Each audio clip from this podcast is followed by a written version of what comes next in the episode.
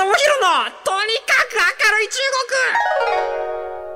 国上下直播的天天正能量中国。天天正能量中国。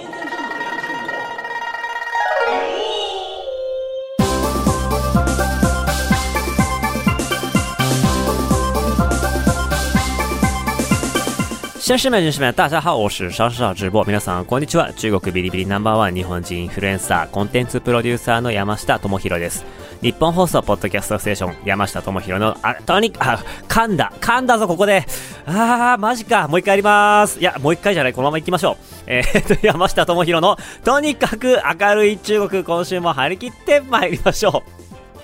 ということで、はい、あのね、冒頭噛んでしまったんですけれど、これ実はあの、あれですよね、中国の、えっ、と、春節が終わって初めての収録になるのかな。それでですね、あの週、今年の春節は1月21日だったのかな。で、えっと、その日にですね、あの、ちょうど僕がこうコロナの前ですね、2020年、3年前にも出演させていただいた、ニコニコ動画、えーがやっている、いわゆるこの中国の紅白歌合戦、チュンワンっていう、えっ、と、春版ですね、紅白歌合戦を同時通訳付きで見るぞっていう、あの、コンテンツが毎年ありまして、で、昨年はなかったんですけれども、まあ、それが再開するということで、えー今年はですね、あの、その番組に呼ばれて、えー生放送、1時間の生放送なんですけれども、あの、参加してまいりました。えーそこにはですね、あの、まあ、この番組でも何回かお名前挙げている矢野浩二さん、っていう方と、あの、ムーランという主催の会社のコーチューさんっていう方ですね。で、そして私と。で、と、結構前からね、あの、連絡いただいていて、えっと、まあ、もう一人の出演者、女性の出演者があなかなか決まらなかったっていうところで、えっと、一週間ぐらい前に、こう、連絡が、あ、この方に決まりましたっていうのを聞いて、まあ、僕がもうめちゃめちゃ、あの、喜んだんですよね。で、誰が来たかっていうと、えっと、元モーニング娘。の高橋愛ちゃんが、なぜかゲストで来るっていうことになりまして、いや、もうこれはもう、僕、超世代というか、なんか、あのまだごまきが出てくるときはまだ、なんか物心がついてなくて、へーって感じだったんですけれども、高橋愛ちゃんが出てきたのはね、なんか僕すごい記憶に残ってて、あ、なんかとっても可愛い人だなと思っていたので、まさかこんなところで出会えるかと、えーいうところで、意外とね、僕あの、いろんな方に会っても、こう、できるだけこう、ミーハーっぽくならないように振る舞ってはいるんですけれどもね、あの、当日はですね、あの、手土産と、えっ、と、サイン色紙持って、あの、楽屋挨拶に行って、すいません、ファンです、お願いします、サインお願いしますって言って、記念撮影までさせてもらいましてですね、あの、最高に幸せなひとときを過ごしました。あの、まあ、矢野さんにもね、あの、サインくださいと言ったこともないんですけれども、あの、あの、そんな話をしてたらね、あの、そこの映像会社の生放送スタジオでやったんですけれども、そんな話をして、いや、僕ちょっと矢野さんとかにもこんなサインもらったことないです、恐縮ですって言ったら、ふって上見たら上がなんか、あの、繋がってて、多分絶対矢野さんに聞こえてんなっていう感じのね、超気まずい状況ではありました。まあでもね、僕はね、あのーまあ役得と言いますか、たまにこうやってあの、有名な方とね、芸能人の方とね、お会いできるっていうのは、あの、実はとってもなんか嬉しく思っていましてですね、過去にはですね、僕がすごく感動したと言いますか、あの、もう恐縮したのはね、あの、豊崎愛さんっていう声優さんなんですよね。で、初めて会った時もめちゃめちゃもう緊張してしまって。っていうのもなんかあの、慶応のゆいちゃんの主人公のゆいちゃんの声をやっていた方が豊崎愛さんという方なんですけれども、僕中国に行って、えー、ともう2012年とかですか。2012年とかに中国に行ってでよっしゃ俺これから中国で頑張るぞって意気込んで行ったものの中国語が全然わからなくてあの本当に誰とも話せないみたいな。なんかそういうような時期に なんかその日本語が話せる中国人の会とかにちょろちょろって顔を出したらやっぱ結構みんなすげえアニメの話をしてどの声優さんがいいどの声優さんがいいとかどのアニメがいいみたいなすごいマニアックな話をね当時からみんなしていましてでその時に僕あんまりアニメ見てなかったんでいやもうちょっとこの機会にねあの中国で会話できないこの時期にせっかくだからこうアニメを見てみんなと話せるようになりたいなと思って、えー見たのが軽音だったんですけれども、まあ、あの軽音って今で言うとボッチザロックみたいな放課後の、えー、と軽音楽部がみんなでバンドの練習をしていくみたいなただひたすら曲がいいんですよね。で、まあ、それのメインだったのが豊崎愛ちゃんで、まあ、僕もそれ何回も見て何回泣いたかはもう覚えてないですけども、あの、軽音でボロボロ泣くんですよ。異国でなんかこう寂しい僕がですねだその声の主に出会えた時とかはね、まあもう本当になんかもう気が気じゃないぐらい緊張しましたけれども、まあそれ以来の感動をですね、高橋愛さんに感じましてですね、あの、ツイッターでメッセージをね、送ろうかなと思ったら、あの、いつの間にかね、本番終わったらフォローしてくれてて、うわ、すげえと思って、で、メッセージ送って、で、あ、いや、もうフォローまでしていただいてありがとうございます。もう嬉しすぎます。死んでもいいですか？みたいな感じのね、ツッコミ待ちの、あの、メッセージを送ったらね、それにはスルーで、これからまたどっかでお仕事できるように頑張りますっていうメッセージが返ってきました。はい。まあ、そんなこんなで、そんなこんなでですね、えー、っとですね、今今日のお話のテーマなんですけれども、まあ、高橋愛ちゃんとは全く関係のないこちらです。2023年愛媛県の中国展開。ということでですね、あのデジタルコーディネーターというものにですね、あの昨年の秋、夏ぐらいですね、就任させていただきましてですね、そこから定期的に愛媛県の方々と更新を取ったりですね、たまに愛媛県に行ったりとかっていうところで、まあ、愛媛県の、まあ、越境 EC だったりとか、インバウンドの部分で、まあちょっとアドバイスをさせていただいているところです。で、えっ、ー、と、実はですね、このデジタルコーディネーターという役職がですね、あのー、まあ僕の場合はですね、あの、もともとです、今年度末、2023年の3月31日で一旦これ終わるっていうことなんですよね。で、えっ、と、まあ、他の方々はね、引き続き続いていくんですけれども、なんか僕の場合はその中国越境 EC って、まあ、そもそもニッチじゃないですか。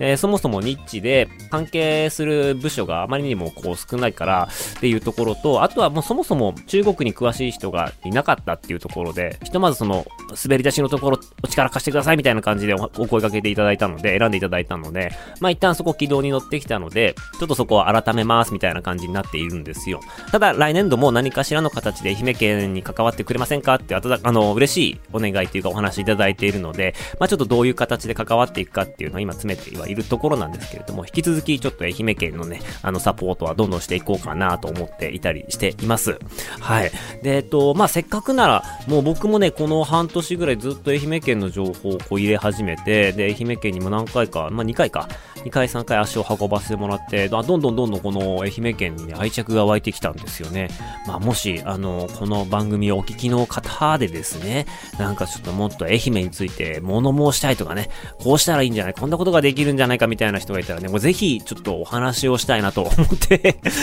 いるところです。本当にね、なんかポテンシャルがあるなと思っているところなんですよ。で、えっ、ー、と、先日ですね、また愛媛県にあの訪問させていただきました。今回の目的はですね、あのデジタルコーディネーターっていう方々、他にも何人かいらっしゃって、で、その方方たちといつもですね、あの定例会議でちょっとあのお互いの近況報告を話すぐらいで、直接のあのコミュニケーションってね、なかなかなく、えー、雑談もなくですね、ちょっとなんか僕的には物足りない感じがあったので、まあ僕がですね、もうストーカーのようにですね、あの、県庁の人にですね、いやちょっと誰かこう、次、あの、愛媛県に行くタイミングがあったら行ってくださいと、僕もスケジュール合わせて行きますんでっていう話をして、で、多分そこの横の交流、いろんなジャンルのプロフェッショナルの方が集まってきているので、まあ、そこの横の交流が生まれるイコール、なんかその、こう、縦割りをこう、横串でさせるような、そんな動きが、えー、デジタルコーディネーターっていう、あの、なんか低欲、あの、外部の人間ができるっていうところもあるなと思ったので、まあ、そのタイミングで行かせていただきましたというところです。で、まあ、僕が今回会いに行きたかった人はどういう人かっていうとですね、あの、エビサワ俊則さんという方なんですね。で、エビサワさんはですね、もともと JTB で、今も JTB なんですけれども、えっ、ー、と、JTB から出向で中央日本総合観光機構っていうところにいまして、で、まあ、事業戦略とかデータ戦略の責任者をやっておられると、あの、DMO っていう言葉って皆さん聞いたことありますかね？DMM とかじゃないです。DMO っていうのは、えっ、ー、と、もう何の略か僕も忘れたんですけれども、あの、広域連携っていう、いわゆるその、国と県の間の観光組織みたいな。要は、ただの愛媛県だけじゃなくて、愛媛県を目的に旅行してくる旅行者っていなくて、どちらかっていうと、愛媛に入って、しまなみ海道を抜けて尾道行って、広島県に入って、えー、その後、えー、兵庫に入って、みたいな感じで、結構こう、広域でこう移動するじゃないですか。だから観光を全体で盛り上げていこうってなった時に、県とか、えっ、ー、と、市町みたいなところで連携、そこで完結することって基本的にできないので、他の県だったりとか、隣接するところと、まあ、協力し合って情報提供し合いながら、まあ、旅行者にとってどういう、あの、まあ、ルートがいいのかとか、どういう資源が、あの、お互いに出し合えるのかみたいな、まあ、そういう広域で連携していきましょうという組織が DMO っていう組織なんですよ。で、まあ、これがあることで、もっとその、えっと、まあ、それぞれの県で出してくる予算がうまくこう、あの、組み合わさったりとか、無駄がなくなったりとかっていう、まあ、そういうような発想でできているんですけれども、それのもう名古屋の方、中部の方の、まあ、あのもうトップの方といいますか、えっ、ー、と、そういう事業戦略を考えているのはこの海老沢さんという方ですね。で、まあ、僕はですね、あの、まあ、ちょっと中国では、えー、そこそこインターネット上で人気を博したものの、えこっちに帰ってきまして、なんか地方の仕事がしたい、わーだわーわー、あーだ、あーだ、こうだって言い始めて、あの、こういう仕事をついてるんですけれども、観光についてははね、ど素人と言いますか、まだまだあの学びが浅いので、えっ、ー、と、その海老沢さんにぜひ会って、まあ、あの、そこでこういろいろ僕が質問したいと、いろんなこと聞きたいと、僕はこんなこと考えているんですけれども、これって、あの、考え方合ってるんでしょうかとか、えっ、ー、と、今愛媛県の方とこういう方向でブランディングしていけばいいんですでしょうけど、なんか他のやり方ないでしょうかみたいなことを、まあ、聞いて、ね、行かないといけないっていうところと、あとはなんかその、中国向けにこれを盛り上げていきたいっていうところと、まあ、日本として国内にこういうのを盛り上げていきたいっていうところが重なれば、そこも別になんていうか、予算を一緒にくっつけてやるとか、どっちかの、えー、やってるところに片方が乗っかっていくみたいな、まあ、効率化できるので、そういうのも含めてちょっとお話をしたいなっていうところと、あとは、まあ、なんていうか、あの、ちょっとこれ僕はほらあの、ちょっと素人みたいな、外から来た金髪のなんかね、変な兄ちゃんみたいな感じに思われてるところ、このエビサオさんみたいな人とね、こう話をして、ね、対等にこう、ビシビシビシという会話がね、みんなの前でできれば、お、山してやるじゃねえかと。僕の評価がね、多分うなぎ登りになるんじゃねえかなっていうね、そんな淡い期待を、えー、胸にですね、あの、行かせていただいたんですけれどもね、エビサーさんね、すげえんすよ。あの、もう、外国人の旅行客がどういう風に入ってきてるかみたいな、空港、松山空港ってあって、えっ、ー、と、松山空港って、台北、ソウル、えー、上海から、えー、直行便がコロナ前は出ていたんですよね。でここのお客さんをどう使うか、どう、どう引き込むかみたいな話をしていたら、いや、実はそこデータがありまして、えー、愛媛県に来る外国人は実は広島県から入ってくる人たちが一番多いんですみたいな感じで、もう本当にね、あの、な、何話してもね、3秒ぐらいでデータ出してくるんですよ。あの、そのぐらいのね、あの、すごい人でね、あの、もうあの、圧倒されますよね。あ、あ、あ、あ、この人、この人本当にすげえと思って、途中からもうあの、僕がこう、何かこう、見栄を張るのは完全に諦めてあの、本当にいろんな意見をね、えー、いろんなこととか教えてもらいながら、えっ、ー、と、愛媛県のこれからの話をさせていただきました。なんかやっぱこう、あれなんですね、その愛媛県の、まあ、ライバルじゃないですけれども、瀬戸内海、同じ瀬戸内海を要する県で言えば、えっ、ー、と、香川県っていうのがあって、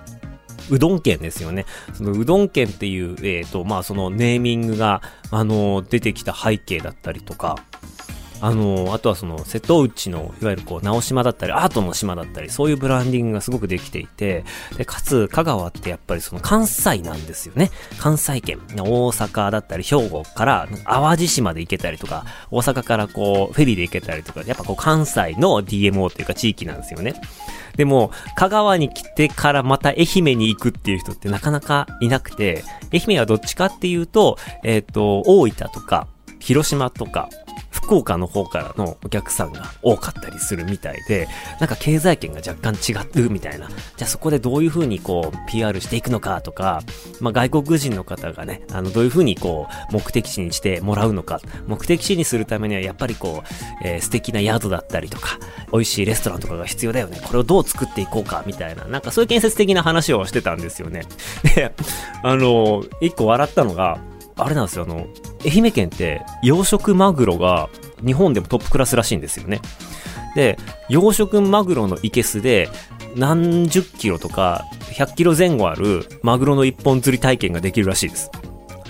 なんかこもう自分の背丈の半分ぐらいのマグロを、まあ、そこで釣れて、で、釣ったら、そのマグロを、えっ、ー、と、まあ、本当にチルドみたいなところに乗っけ、荷台に乗っけて、速攻で松山まで運んでいって、で、松山で、あの、マグロを解体して振る舞ってくれるみたいな、超豪華なサービスがあるみたいで、あ、そういうのとかすげえ外国人に受けそうですね、と。だからやっぱこう情報が、それぞれ持ってる情報があって、出し合って、県の人たちも含めて、あ、じゃあこうしたらいいかも、こうしたらいいかも、みたいな感じで、あの話をすると、いや、もう本当に、あの、集合値というのは恐ろしいもので、未来が見えるというか、これは明るいんじゃないかっていう話がね、たくさんたくさん見えてきました。で、あとは、もうなんていうか、そういうブレインみたいな人がいるし、広報というか、海外に向けて発信できるような、えっ、ー、と、なんか僕みたいな人間がいたりとか、やる気のある職員さんがいて、まあ、観光資源も結構あるんだっていうところで、ね、民間の方があとはどういうふうに動いたらいいのか、全部こうね、上からトップダウンでやるわけにいかないんで、民間の人どうやればいいのかなって思ってたら、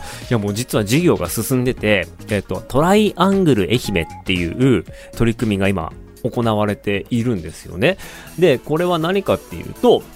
デジタル化で社会課題を解決するベンチャー事業に対して、最大県が、愛媛県が3000万円交付しますよっていう、あのプロジェクトなんですよ。ベンチャーに結構3000万って相当な額かなというふうに僕は思うんですよね。で、しかもこれは、あの、政府の補助金みたいな感じじゃなくて、政府の補助金って大体半分とか出したら、その半分出すよ。要はその、1500万円自分で用意したら1500万円の補助金出しますよっていうものが結構多いんですけれども、あの、ここの愛媛県のやつは3000万円を上限に交付するっていうことなんで、まあ無償なんですよね。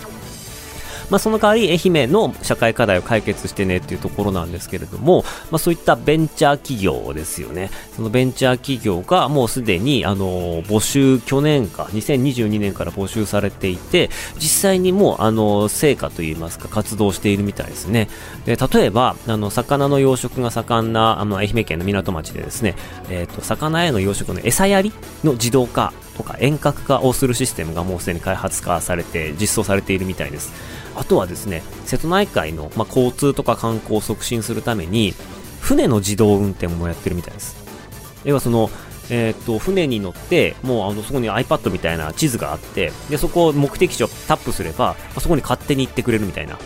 で、もう500時間ぐらいすでに運行しているみたいで、まあ、実用化に向けて今、あの、調整しているみたいな、そういうようなことがあると、島同士の行き来がもっと楽になっていったりとか、あとは観光のあの需要として、えっ、ー、と、まあ、船長がいないっていうか、その乗り手が運転する人がいなくても、自動にこう、えー、動いたりとか、クルーズができたりとかっていうことができるみたいな、なんかそういうような、こう、人がいなくても自動化することでうまくやっていけるようなシステムっていうのが実際に今作られて集まっていて、若い才能とか人材が、えー、少しずつ愛媛に集まる仕組みっていうのも、ちょっと行政の方でもうすでに始めているっていう、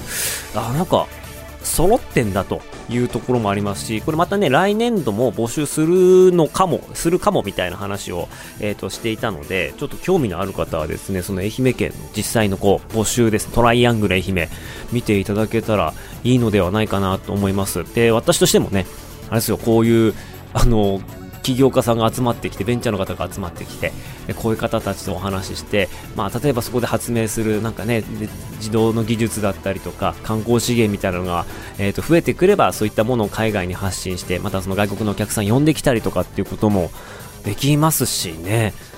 なんか、あの、取り組みとして、皆さんね、でもね、愛媛県の方がね、いや、愛媛県大丈夫ですかね？もうなんか魅力ありますかね？どうなんすかね？みたいな感じの、すごい自信なさそうにしてるんで いや、そんなことないですよって。愛媛県めちゃめちゃいいとこですよって。あの、結構、僕も調べたら、道後温泉も最近めちゃめちゃ新しくなって、おしゃれなホテルとかもたくさんできてるし、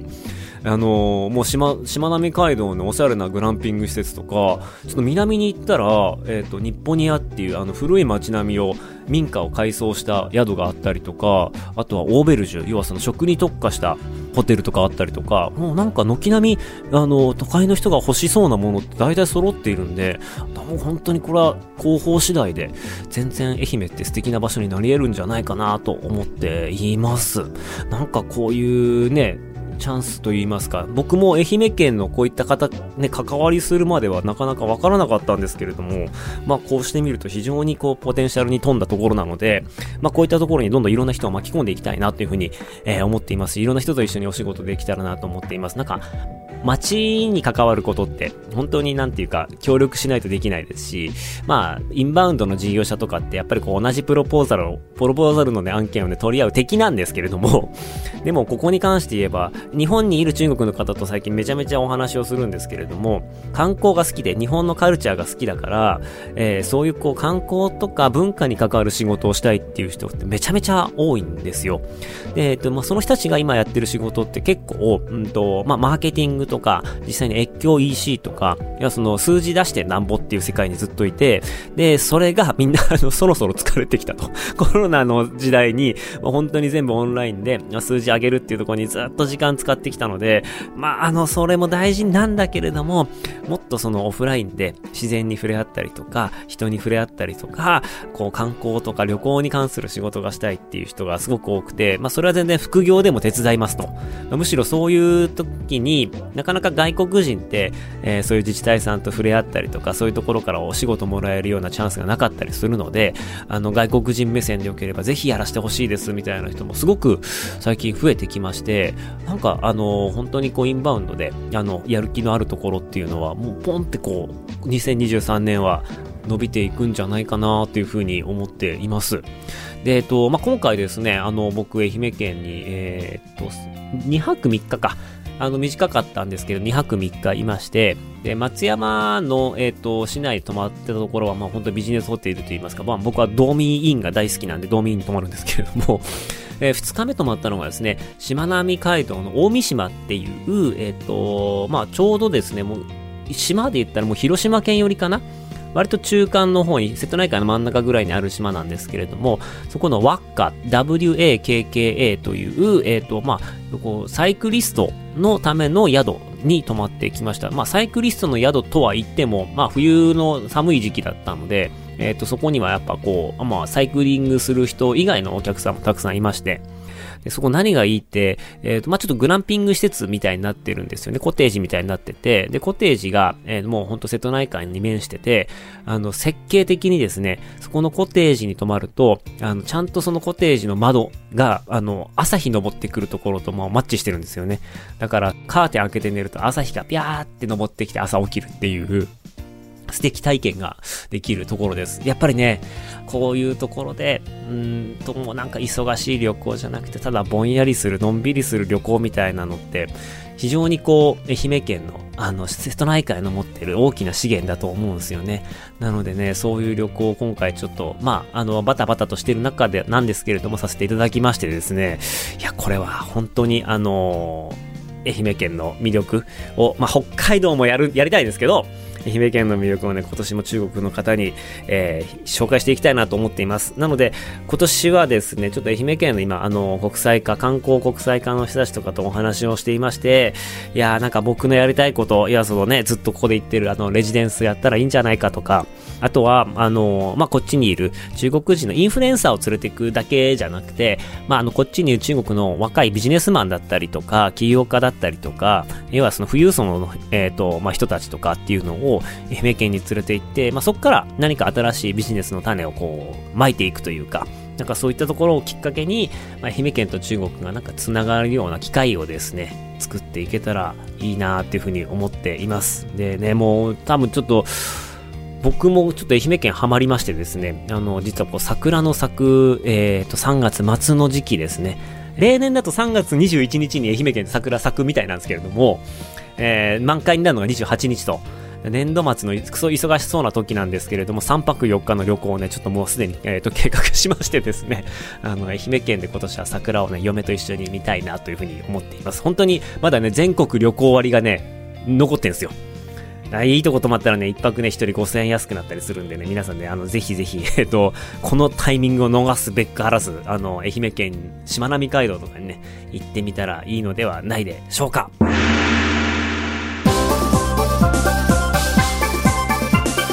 ということで、この番組ではあなたからの感想をお待ちしています。えー、メールアドレスは、明るい、アットオールナイトニッポンドットコム、akarui、アットマークオールナイトニッポンドットコムです。いやー、これね、実はこう、愛媛県庁の方もね、あの、聞いてくださっているということでね、あの、こうやってこの愛媛県のことをね、あの、持ち上げてね、まあ、持ち上げてっていうか本当に好きなんです、好きなんですけれども、